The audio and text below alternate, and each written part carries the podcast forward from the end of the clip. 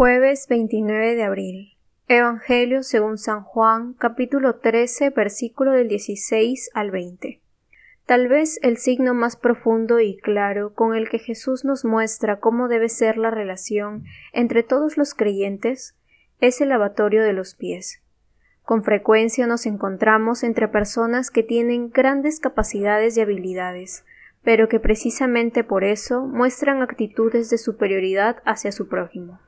Ese no fue el caso de Jesús. Él lavó los pies a sus discípulos para enseñarnos cuál es la actitud de un auténtico Maestro y Señor.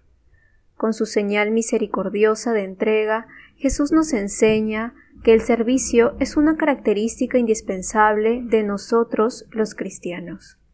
Búscanos en la descripción del video. Sigue nuestras páginas, vengan y vean.